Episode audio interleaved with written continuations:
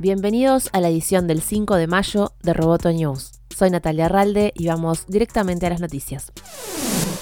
En Austin, Texas, se suspendió el tradicional encuentro South by Southwest por causa del COVID-19, pero algunas sesiones de conferencistas estarán disponibles por streaming. Es el caso de una de las favoritas del evento, la charla de la futurista Amy Webb, que profundizará hoy en las tendencias tecnológicas 2020 con el telón de fondo del coronavirus. Se espera que comparta escenarios optimistas y negativos sobre futuros posibles. Todas las sesiones online del evento se pueden seguir en www.sxsw.com.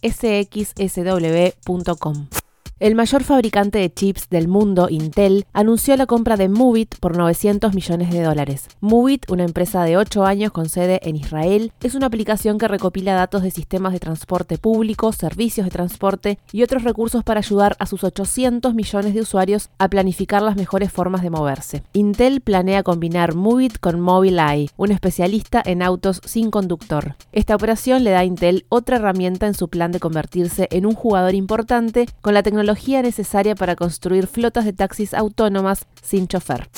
El fondo Elliott Management financia una demanda contra la flamante plataforma Quibi y la acusa de violación de patente y robo de secretos comerciales. El fondo del multimillonario Paul Singer, que administra más de 40 mil millones de dólares en activos, hizo una gran inversión en la compañía rival de videos interactivos Echo para financiar su litigio contra Quibi, según informó el Wall Street Journal. La batalla legal tiene que ver con una característica de Quibi llamada Turntile, que la compañía promociona como una tecnología innovadora. La función permite a los usuarios reproducir diferentes videos dependiendo de cómo estén sosteniendo su teléfono. Echo exige que Quibi deje de usar su tecnología.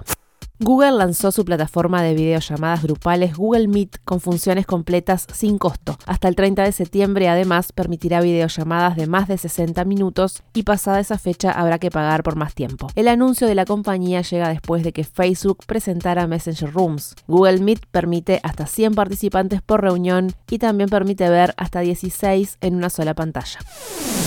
Roboto News es parte de Dovcast. Te invitamos a seguirnos en www.amenazaroboto.com, arroba amenazaroboto y facebook.com barra amenazaroboto. Hasta la próxima.